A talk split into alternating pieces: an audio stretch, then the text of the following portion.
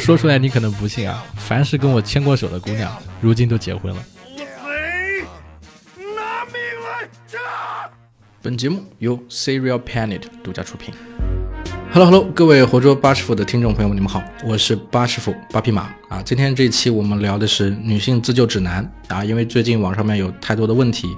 爆出了都是跟女性受到侵害有关的啊，就于这样子的问题，我们该如何保护自己啊？我们应该啊采取什么样的措施？今天呢，我们就请来一位律师朋友啊，希望他能给大家提供一些有帮助的建议啊。我们有请王永梅律师。呃，我是大家好，我是王永梅啊，我是北京市华谊律师事务所的律师。呃，那我自己呢，本身长期是关注这个女性权利，包括性侵，然后反家暴，呃，未成年人保护，呃，还有多元性别，还有这个残障权益。那么我曾经代理的呢是，呃呃，中国第一例的跨性别就业歧视案。那么还曾经作为一些这个家暴受害者的代理律师，然后包括一些未成年人性侵的受害者的代理律师，呃，还有在 Me Too 运动当中呢，也代理了一些呃因这个举报这个自己被性侵的经历而被告名誉权的这些呃作为被告的代理律师。嗯，今天很高兴能够来到这个节目。谢谢。OK OK，那有没我们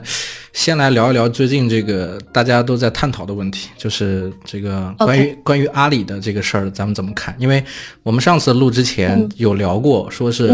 尽量咱们不谈这个事儿。但是今天呢，官方的这个这个警方的这个通报已经出来了，就是已经是比较明确的一些问题，已经已经是。这个对外公开了，我们可以就现在明确的这些问题去谈一谈，关于这次阿里这件事件是，就是咱们就是作为律师来说有一个什么样子看法？嗯，呃，首先的话呢，我需要说这个女性呢是非常非常勇敢的。嗯，呃，我们可以看出，那么警方从一开始的没有做出任何的这个受理，包括立案。呃，然后包括刚开始的通报说，呃，这个没有这个还在调查的过程当中，到今天的时候已经出了一个正式的调查，那么基本上确定是存在他的客户和他的上司都存在强制猥亵的这样的一个行为，那么也都开始进入到这个呃刑是立案的程序，所以呢，我们可以看到说，其实女性的这个自救。呃呃，往往会产生这个对自己的一个这个保护，或者说给自己一个说法。所以，首先的话呢，我认为这个女性是非常非常勇敢的。呃，那么关于在阿里这个事件当中呢，我觉得大家可能。主要讨论的吧，我觉得有一点就是讨论的几个点，一个呢，我们大家用性侵，呃，或者强制猥亵，呃，那包括在讨论到阿里这个公司它的责任的时候呢，大家也通常都在考虑说，哎，那是不是要等警方的这个调查结果出来，阿里才能做一些这个调查？那就涉及到实际上阿里针对可能有可能发生在职场当中的性骚扰。它不属于公安的这个刑事范畴的时候，那么阿里作为这个用人单位，它是不是有相应的一个责任？所以实际上呢，在阿里的这个事件当中，我们看到的，它是会把法律概念当中一个性侵、一个猥亵、强制猥亵，还有一个性骚扰，都涵盖在这个事件当中了。在我看来呢，实际上性侵它是一个去性别化的一个。呃，大家使用的一个词汇，也就是说，我们不愿意用强奸，因为在中国的这个法律的概念当中呢，实际上关于性的这个犯罪啊，基本上只有强奸、强制猥亵，那么可能还会有，比如说呃部分的侮辱罪。那么呃除了这些以外的话呢，这些都可以认为是性侵。那么这个性侵呢，实际上并不是一个法律上面的一个罪名，它只是我们用来形容跟性有关的这种侵犯性的行为。当然，我们希望。它是去性别化的。OK，那我能就是重点问一下，就是那怎么去区分这个，比如说强制猥亵？和强奸的不同，以及比如说性骚扰，是在一个什么样的界限？对，呃，这个呃，其实，在我国的话呢，关于强奸罪，应该是属于是最严厉的一个这个侵犯这个性权利的一个犯罪。嗯，那么强奸呢，对于成年女性，也就是我们所谓的这个十八周岁以上的女性这一块的这个强奸行为，我们采用的是性器官，也就是彼此性器官的插入说。嗯，也就是说，这个性器官必须是针对呃器官。对器官的，如果是采用的，比如说像手指，嗯，呃，像这个木棍，甚至可能有酒瓶，我们所谓的这种有呃这种性变态的吧，就是民间通常所讲的这样的行为，实际上对它很恶劣，它会造成这个下体的撕裂，包括处女膜的破裂，但是呢，它可能无法构成强奸行为。强奸罪，它会构成强制猥亵，是因为强奸我们的定义是需要性器官的接触。那么对于幼女来说呢，就是十八岁以下的女性，那么这个强奸呢，实际上是要求的。是接触说，就是他未必要完成插入的行为，他只要呃两两方的性器官产生了接触，即构成了强奸。所以这个是在保护幼女上面更进了一步，也就是说不需要实质性的插入，只要接触就可以。但是呢，我们也呃我自己代理的一些案件当中呢，确实是碰到了一些很恶劣的事件。那么这个施害方实际上是采取了各种。呃，非人道的这种方式来侵入了这个幼女的下体，但是由于我们无法证明它是存在了这个性器官的接触或者是插入，所以最后呢是以强制猥亵来来定罪的。强强制猥亵跟这个强奸相比，它的量刑是在什么地方？呃，强制猥亵的量刑就低很多，因为强奸的最高量刑是可以达到死刑的。OK，而强制猥亵的话呢，一般在严重的情况下是十五年。OK。所以，强制猥亵的这个量刑最高的量刑标准实际上是有区别的，呃，这个呢，就是所以说，一般来说的话呢，呃，公安机关包括我们在阿里的这个事件当中，无法确认。第一呢，可能无法确认两人是不是发生了性关系。第二呢，可能也没有直接的证据能够证明，即使发生了性关系，是否这个女方的这个意识是完全没有意识，不能够做性同意的这个表示的。那么目前为止，至少在目前为止，他的这个立案和调查是以强制猥亵。来作为这个立案的依据，也就是说，我们无法确定强奸，而又确定侵害了一方的这个性权利，没有达到性同意的时候，我们就认为首先把它定为强制猥亵。那他是他是因为喝醉酒了，所以说就是无论女方同意不同意，因为在醉酒状态，所以都是属于这个强制猥亵。呃，不是这样的，嗯，是这样，就是强制猥亵和强奸呢，都是违背了女性的这个意愿所。呃，所进行的对他进行的这些侵害性的性行为，OK。那么关于这个女性的同意与不同意呢，跟她的醉酒状态呢是有一个关系的，但是不是所有的醉酒状态都不可以做出性同意的。他是要达到了极度的这种醉酒状态，也就是他这个里面所描述的，他是属于那种不省人事的状态。所以在这种状态下，他是没有办法给出一个真正的这个同意的性同意的。所以在这种情况下，我们认为说，如果他是在醉得不省人事的情况下，一位男士与他发生了这个呃性器官的侵入的这个行为，那我们认为他应该是构成强奸的。OK，是因为。对他首先满足了这个强奸的行为定义，也就是性器官的插入。第二的话呢，他无法证明这个女性实际上是当时的时候对这个行为是同意的。OK，因为他的醉酒状态，他没有办法说不同意，嗯，所以他也没有办法表示他同意。那么，呃，至于说他确定他强制猥亵，呃，不需要证明说他完全没有反应或者是不能够反抗。他只要证明，当然这个也很重要，就是他证明他自己可能是不愿意的，他当时的这个是醉酒的状态。但是警方的这个证据当中呢，应该是可以证明说他当时的一个呃醉酒的这个状态，并且这两位男子应该是没有得到他的同意而对他进行了这个猥亵的行为。OK。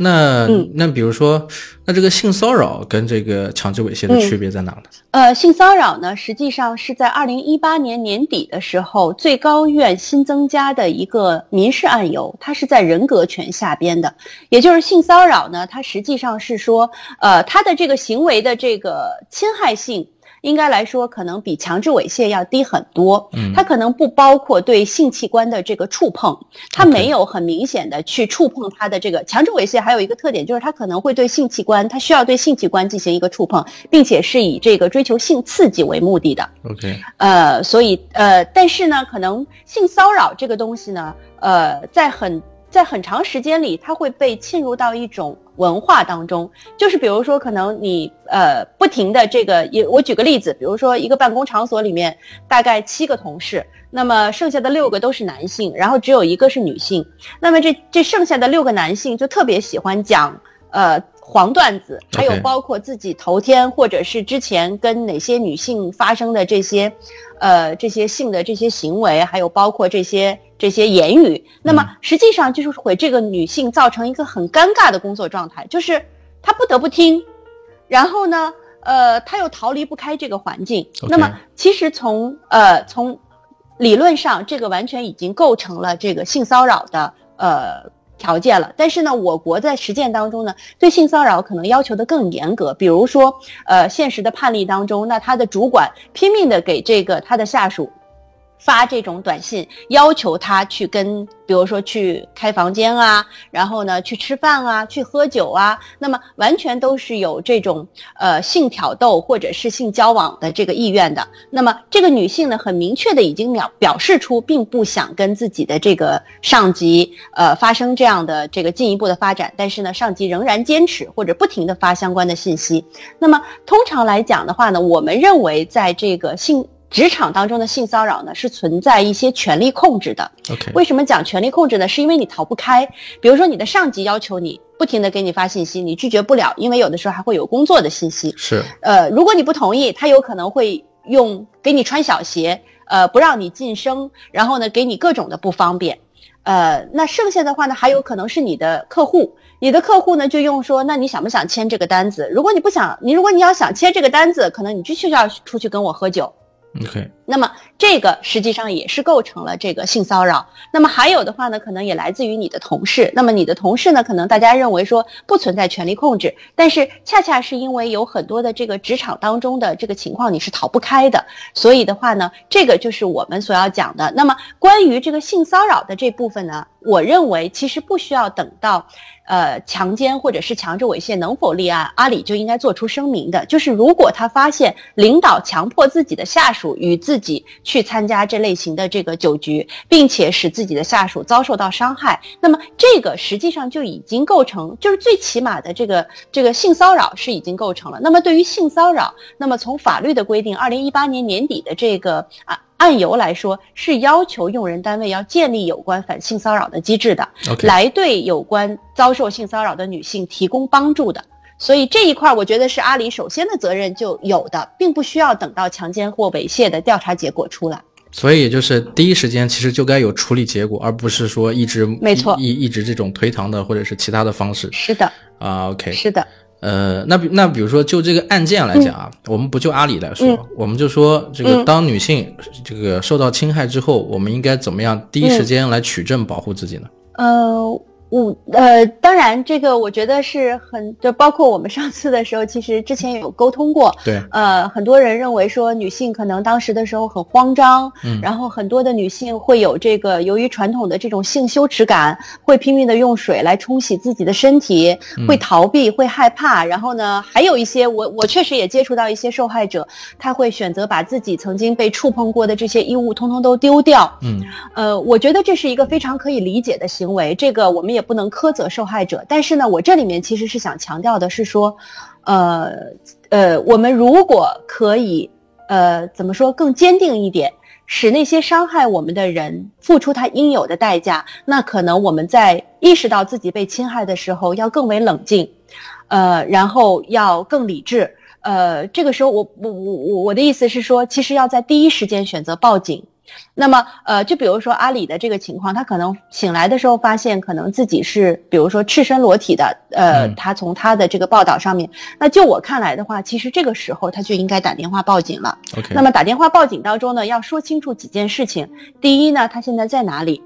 嗯。然后他是谁？身份证号是什么？然后呢，要告诉警方他怀疑在自己身上发生了什么。那么，呃。第五，他现在的状态是什么？比如说，就可以说，那么他现在就是这个赤身裸体的在房间里面，所以他就紧接着有第六点，希望能够有至少两名的女警来出警，然后呢来固定他现有的证据，并且陪同他去医院做有关的检查。呃，要求有有女警，这个是能打有女警。有女警能够实现的是这样的。一般的情况下的话呢，当然，呃，就是有女性受害者或女性报案者的话呢，在接受询问笔录的时候，就是你做这个报案的时候，他就应该有女警在现场。呃，但是我也需要说一点，就是我国的这个呃司法实践当中，或者说现实当中呢，呃，应该来说，公安派出所或者是刑警的队伍当中呢，女警的人数呢，确实是比较有限。嗯，所以通常来说呢。呃，都会让户籍警或者是派出所的其他的这个女性的民警来协助办案，呃，那这里面呢就会有一个问题，就是呃，这些女性的这个民警的话呢，她平时并不是办理刑事案件的，对，所以的话呢，需要有特别的这样的经验和呃，所以这才是说要在电话里面要强调，至少她可以派出一个有经验的女警，呃，再配合其他的女警来对第一现场做出这个取证和固定，然后呃，她再陪同她穿上衣服或者给她提供衣服，再去医院做有关的这个。呃呃，检查。那么还有的话呢，就是有的女性呢可能会说，比如说第一时间打给这个可能的这个施害方，嗯，呃，想问一下，那么昨天晚上是不是发生了这个事情？嗯，那么这个呢也是呃需要我们特别注意的，就是需要录音。OK，那是对于但是对于并并没有环境录音啊，关键。呃，它是这样的，你可以用手机录音嘛。嗯他如果用这个酒店的电话打出去，然后呢打他的这个这个这个手机的话是可以录音的。当然，呃，可能不同的手机它在录音的功能上面是呃不尽相同的。比如说苹果呀，这个华为呀，甚至其他的手机啊，它不同的这个手机它功能不一样。但是如果说当时的时候稍微冷静一下，呃，我会建议女性朋友可能会采用宾馆的电话打出去，同时用自己手机录音的方式把它录下来，保存下来。那么第一呢，可以证明说，呃，自己自己的状态和自己的理解是怎么样的。那也可以把对方对此类问题的回答做出呃这个这个记录下来，提供给警方作为一个这个呃继续侦查的一个证据或者是一个依据。那有没有可能，比如说他不是像我们这次聊的这个案件的情况，它是一种，嗯它是一种被强迫性质的，然后发生了这种行为。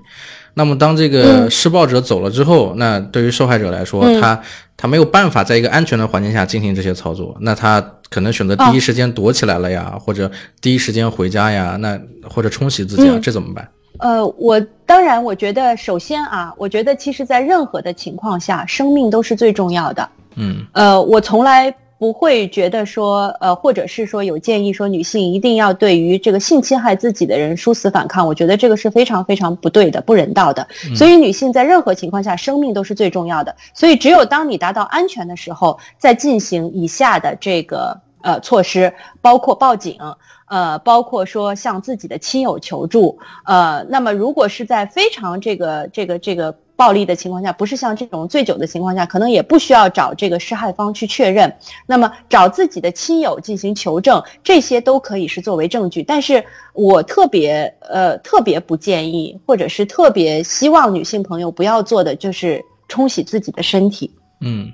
当然，我知道说可能，呃呃，大家都会有这种觉得自己被侮辱了，然后被侵犯了，自己这个比较这个身体被玷污了，会有脏的这个感觉。但是我希望说呢，就是呃，如果说真的有女性朋友这个听到了这个。这个节目，然后呢，或者是说，那他身边的朋友，或者是一旦说路人有需要的话，那么真的就是呃帮助他们就医来固定证据，而不要首先去冲洗自己的身体，因为说实话，这个呃身体并不脏，呃受害者也不脏，只是说呃是这个不好的事情发生了发生在自己的身上。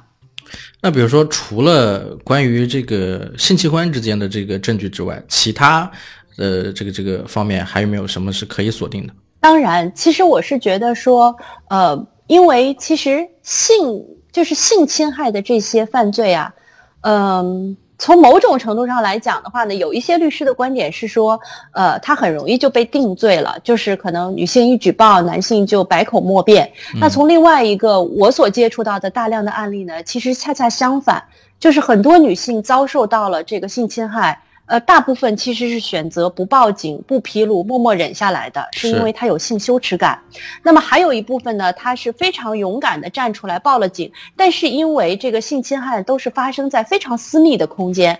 呃，这种发生在公共场合的太少了，就是基本上是私密空间只有两个人，一方说有，一方说没有，一方说同意，一方说没有同意，这是很难被举证的。是而我们又不能够说要求女性一定要被打得遍体鳞伤，或者是衣服撕得乱七八糟，这才证明她被暴力过。实际上并不是这样的，所以其实还有很多其他的这个证据是可以固定的，比如说可能呃你的这个进入到这个宾馆的这个录像，所以这就是第一，就是第一时间报警的重要性。呃，如果你说你隔了大概这个一两个月，甚至说十几天再去报警，那很有可能宾馆他们的这个，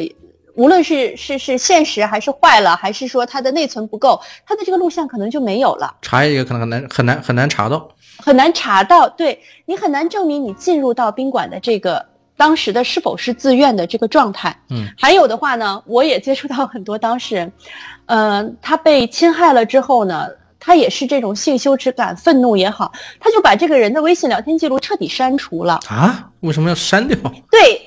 因为因为他不想再跟这个人有任何的接触，就好像清洗自己的身体一样，他觉得非常恶心，非常后悔。嗯，呃，同时他他也会归责为自己怎么会和这样的人在一起，就是所以他就会这个人发给他的那些呃龌龊的、侮辱的、恐就是这种恐吓的，甚至各种各样的言语，他就选择一次性删除。嗯，但是我们知道，实际上删除这个东西是很难恢复的。就是当你当然，我觉得可能公安会有一些手段，但是你首先是要让他立案嘛。嗯，你如果连基本的证据都没有的话，那么公安可能很难去确定这个属于一个刑事案件来进行立案侦查。所以我是觉得，在这个第一时间内，如果你真的很痛恨这个人，我建议大家拉黑好吗？因为拉黑是还可以保留聊天记录，你还可以把它放出来。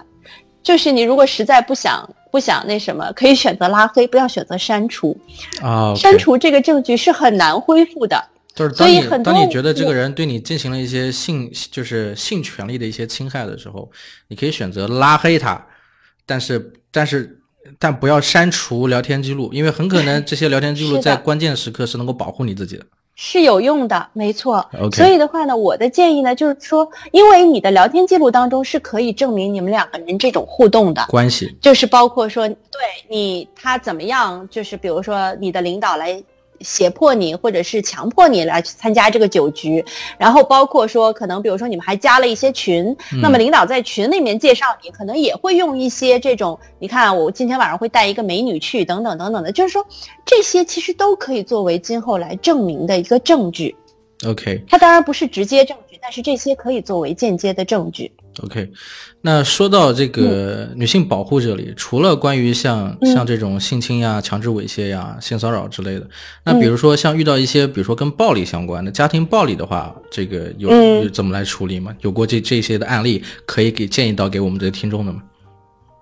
呃，其实我自己是觉得，呃，关于家暴这个问题，呃，我自己呢，同时是觉得很无奈的，就是其实是心里面也接触到很多的当事人，嗯，呃，那很多人可能会有一些这种呃谈恋爱的，还有包括如何识别暴力者的手册，嗯，呃，但是我自己个人呢，我其实是特别不是特别建议的，呃，不是特别就是怎么说呢？因为我觉得这个过错并不是在这个受暴者的一方。呃，我们在这个进入到一段关系的时候，其实是很难知道说对方究竟会如何的这个演变和发展，因为人其实双方都是在在不停的变化当中的。是。那么，呃，这个暴力的这个产生不能够归结于说啊，我之前的时候我跟他谈恋爱，我没有看出来，我没有看出来这个人原来是这么恶心，所以这个实际上是我的过错。我觉得不是这样的。嗯。但是呢，当这个暴力发生的时候，我觉得其实是每一个人要想自己如何去。呃呃，停止这个暴力，逃离这个暴力环境。嗯，那么呃，我也知道，就是可能包括我们之前有沟通过，那么可能大家也会觉得有哀其不幸，怒其不争，说为什么这些施暴的女性你不走呢？你你就挨在留在那边被打。呃，其实我是觉得是这个这个问题，这个问题，我觉得我可以我可以跟咱们听众说一下，就是呃，在录制这期节目之前，我跟咏梅律师有探讨过家庭暴力的问题。因为我身边有几个朋友，我遇到的问题就是他们会私信我，然后之后找我去聊他们的家庭问题，然后我发现有一个共同点，就是但凡是遇到家庭暴力的问题，然后寻求倾诉的时候，他们只是倾诉，并不解决。这个并不解决让我很困惑，困惑在哪呢？就是嗯，不是一次两次对对这个女方进行施暴，而是有很多次，三番五次，但是每一次这个施暴者呢都是。当他施暴完之后，会有一个非常大的转变，就是甚至跪在地下求女方，或者女方跟这个男的分居之后，这个男的清醒之后，会一直去纠缠这个女方，最后最终这个女方就会又同意又在一起，然后又造成了又因为矛盾事件又产生了这种家暴问题。那这个里面，我我最大的疑问就是，我会跟这个女方有聊到这个问题，就是为什么你不选择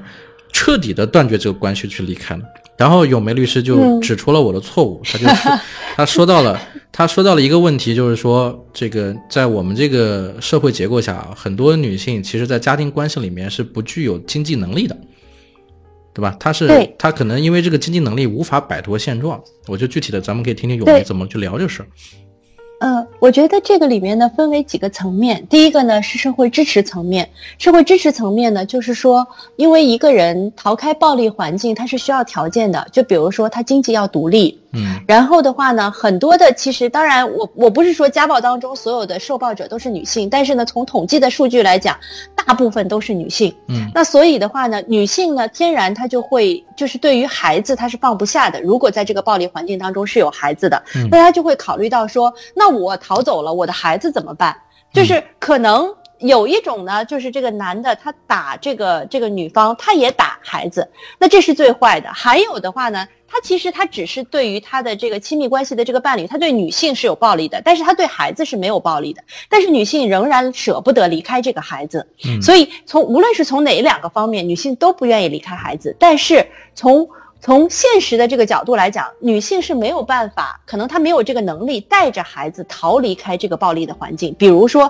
孩子需要上学，需要医保，需要户口，这些都不是说我短暂的逃离开这个环境就可以的。嗯，我们从拉姆的事件，从这种暴力的事件，即使你离婚了，如果你没有完全逃离开这个暴力，他能够接触到的环境，也有可能是一个更大的悲剧。所以。我们去看这个家庭暴力的时候，要看他是不是能够真正的逃离开这个暴力环境。所以来向我咨询的有一些这个遭受家暴的女性，那么我听完她的遭遇以后，我都首先会跟她说：“我说你先不要考虑这个离婚的问题，也不要考虑孩子抚养的问题，你这这半年你就忍下来，你不要去就是怎么说呢？你避开他，你有可能遭受到更大损害。首先保护好自己和孩子的安全，除非你觉得生命受到威胁，你必须要。”呃，马上就联系我们，这样的话呢，可以报警。那除此之外，找一份工作，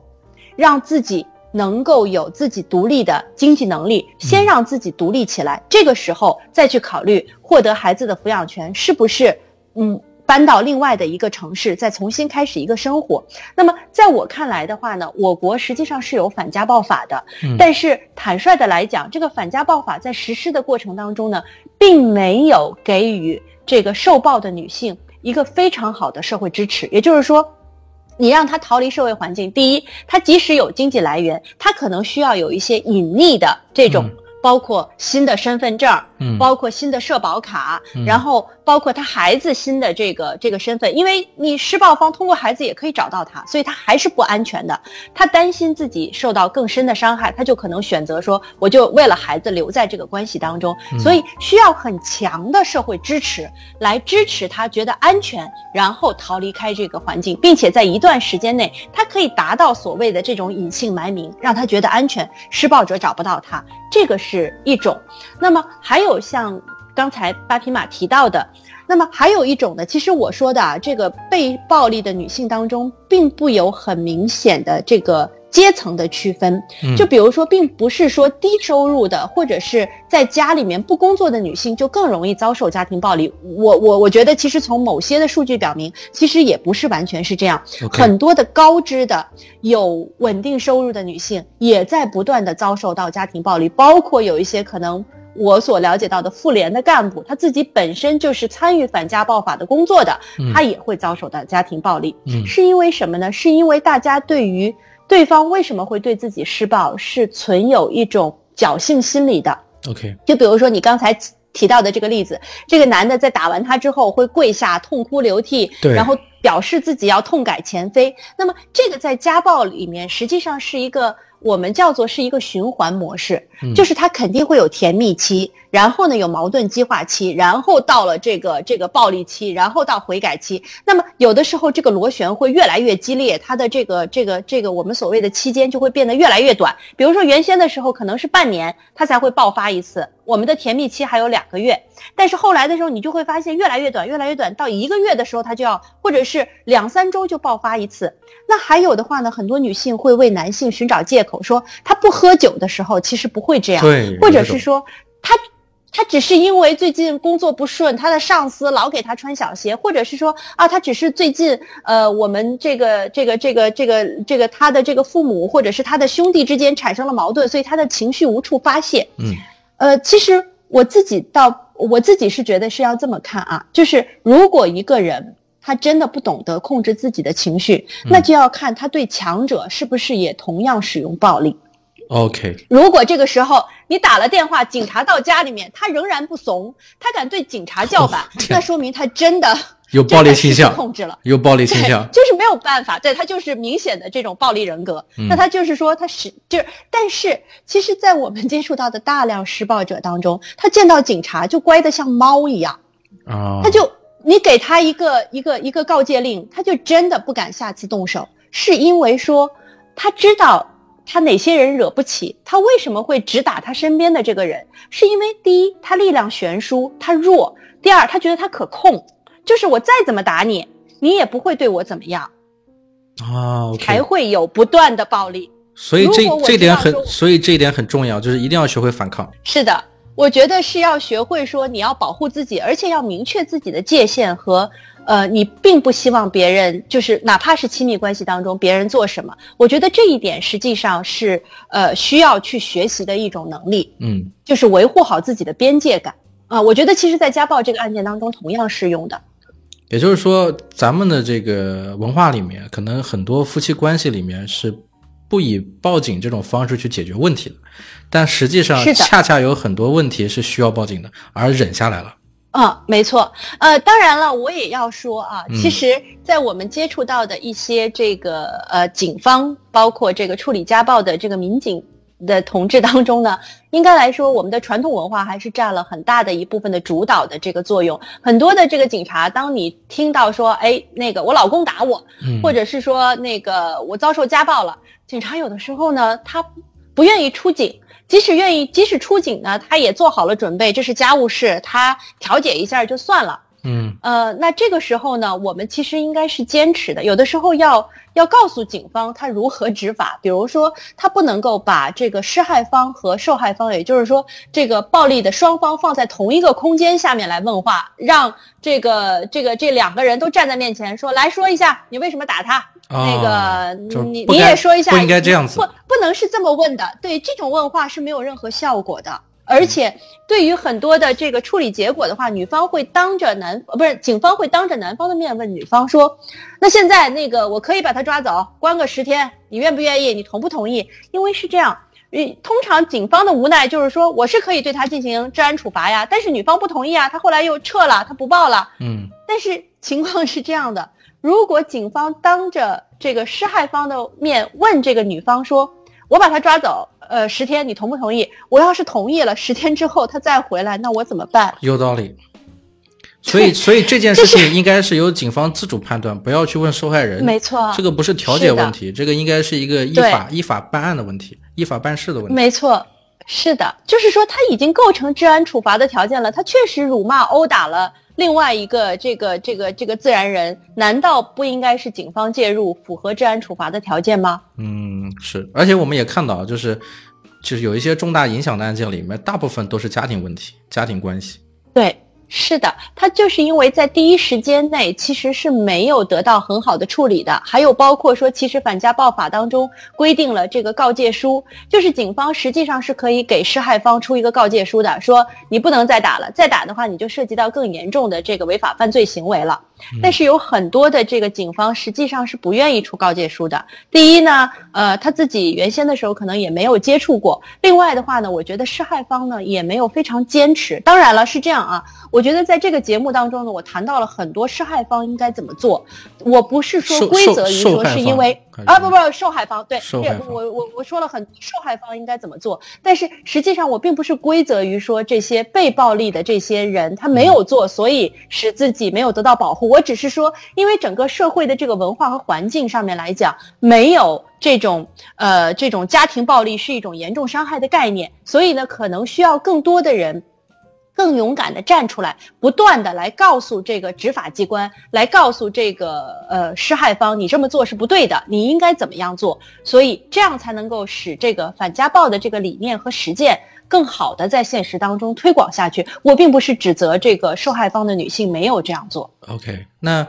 永梅律师，你学除了报警之外啊，还有没有什么其他的机构是能够为女性提供帮助的呢？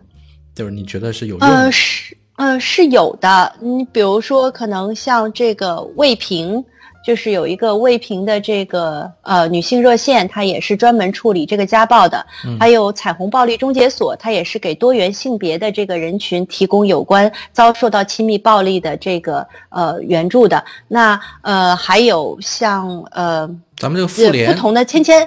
呃，芊芊律师事务所、妇联的权益部，其实呢，这些应该来说都是可以提供呃这个咨询、支持和帮助的。呃，这个呃，大家其实，在遭受到如果说呃意识到自己遭受到家庭暴力了，我觉得至少呃是可以向这些机构进行一些咨询的。然后的话呢，看看下一步该怎么进行，或者是如何更好的保护自己。啊，就是这些机构是也是可以，他们至少能先做到一个咨询，在网上可以搜得到。OK，提供提供提供一些有效的这个方式，然后你再自己去选择，基于自己目前的问题。对，还有的话呢，有一些机构我知道的话呢，它是可以提供这种应急的这个呃这个小额的资金的。就比如说，那你确实是觉得生命受到了威胁了，那我可能要逃出这个暴力环境，在这个旅馆里面暂时住几天。那么也有一些机构呢，愿意说提供这个呃小额的这个可以让你在旅馆里面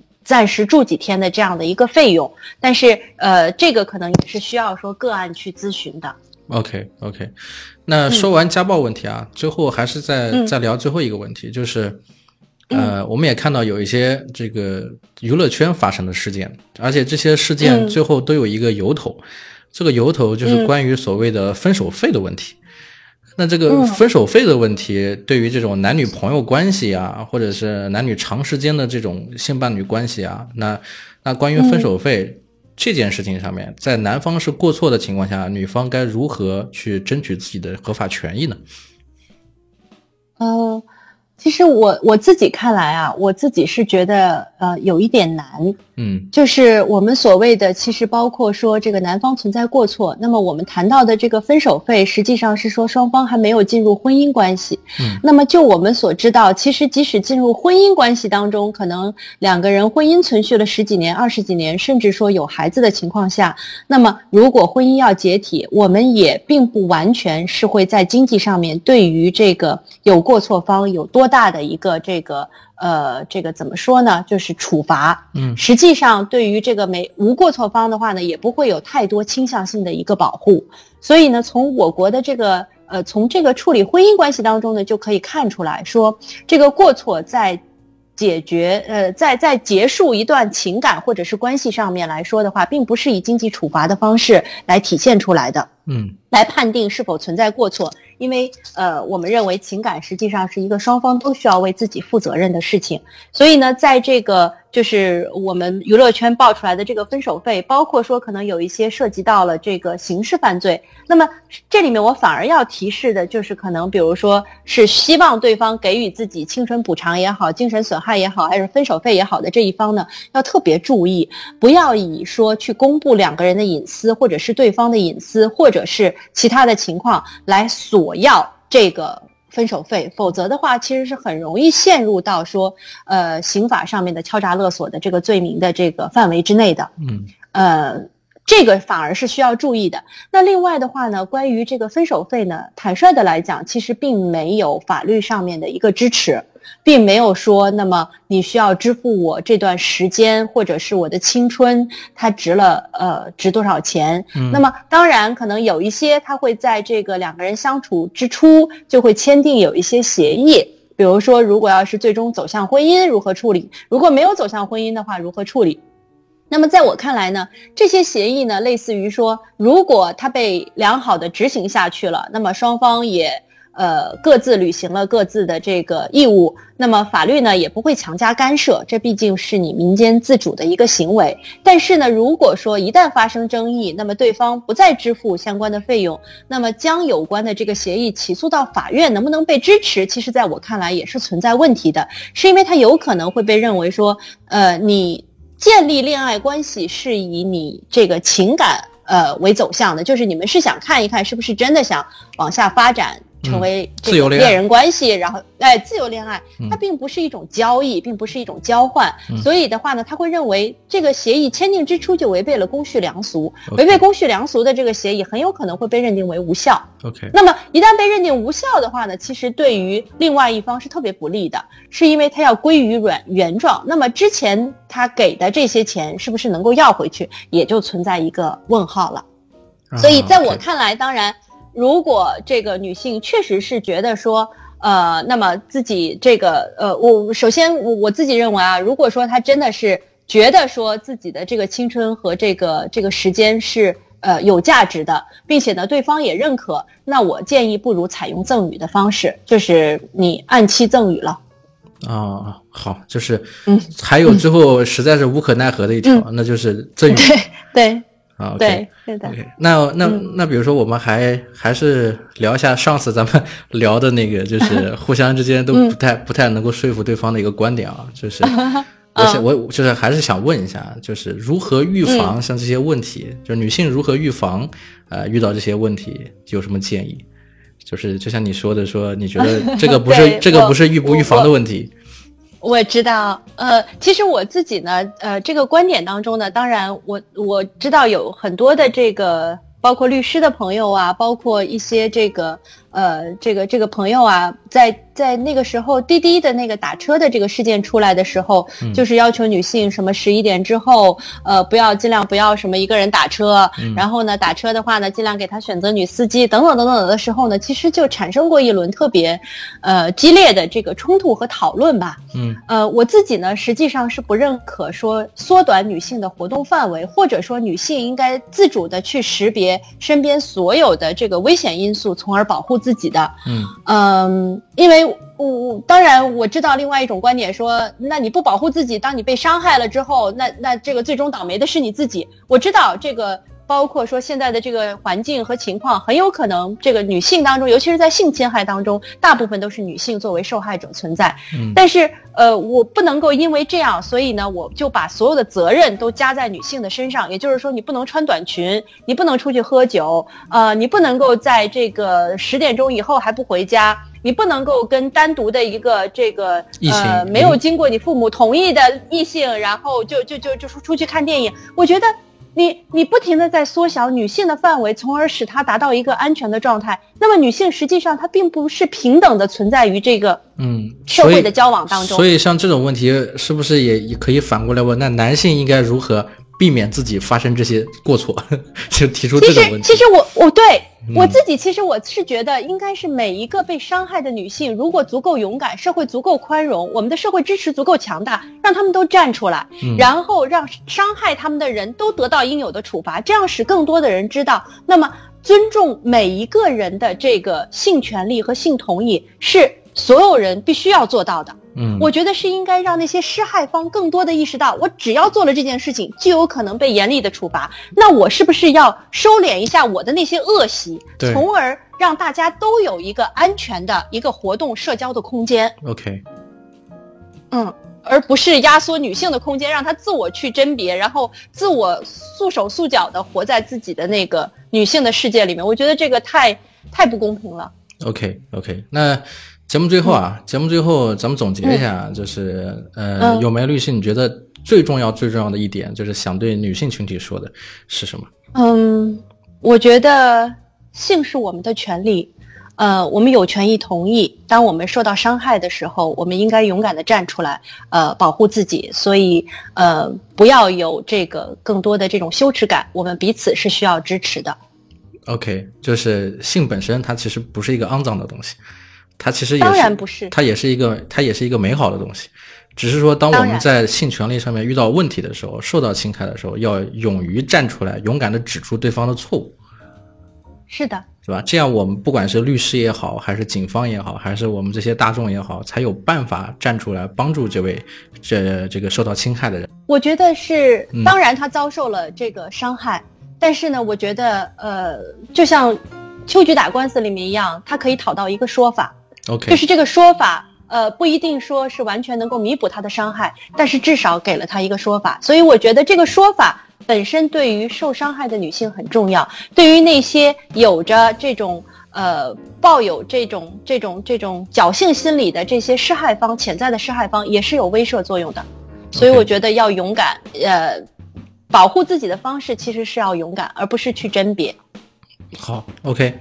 那好，那我们今天就到这里啊！谢谢，嗯，有梅律师，然后他是这个北京市华一律师事务所的律师啊。大家如果说对关于女性这个权利问题，然后关于如何保护自己有一些什么疑问的话，可以在节目下方评论或者私信我啊。有什么特殊问题啊，我们也会请教有梅律师该如何解答。同时呢，我们也要感谢本期的赞助方，嗯，谷物星球啊，为咖啡而生的燕麦奶，谷物星球支持了我们的节目。啊，我们会随机挑选一名评论或者私信的朋友，送出一箱燕麦奶啊，祝您生活愉快。好的，嗯，谢谢。好，那就这样说。OK，那节目就到这里。然后有没有律师？因为我们这是一个这个电台节目嘛，然后你有没有什么最近在听的歌想要推荐给这个各位朋友的？我们可以在节目的最后放出来给大家一起来分，一起来收听。啊，有一首歌是《Hanging Tree》。The Hanging Tree 是那个《Hunger Game》的一个算是电影插曲，呃，我每次听到这个这首曲子的时候呢，都会给我一种抗争和力量，所以也希望说更多的这个呃受到性侵害的朋友，无论是男性、女性或者是多元性别的人，都可以勇敢的站出来，呃，抵抗这个呃所谓的性羞耻的文化，然后团结在一起寻找力量。好，好，谢谢，谢谢大家，谢谢，谢谢。Of hope side by side with me. Strange things that happen here, no stranger would it be if we met at midnight in the hanging tree. Are you, are you coming to the tree where I told you to run so we'd both be free? Strange things that happen here, no stranger would it be if we met at midnight night in the hanging tree. Are you, are you coming to the tree? They strung up a man, they say we murder free. Strange things have happened here, stranger wouldn't be? We met at midnight in the hanging tree. Are you, are you?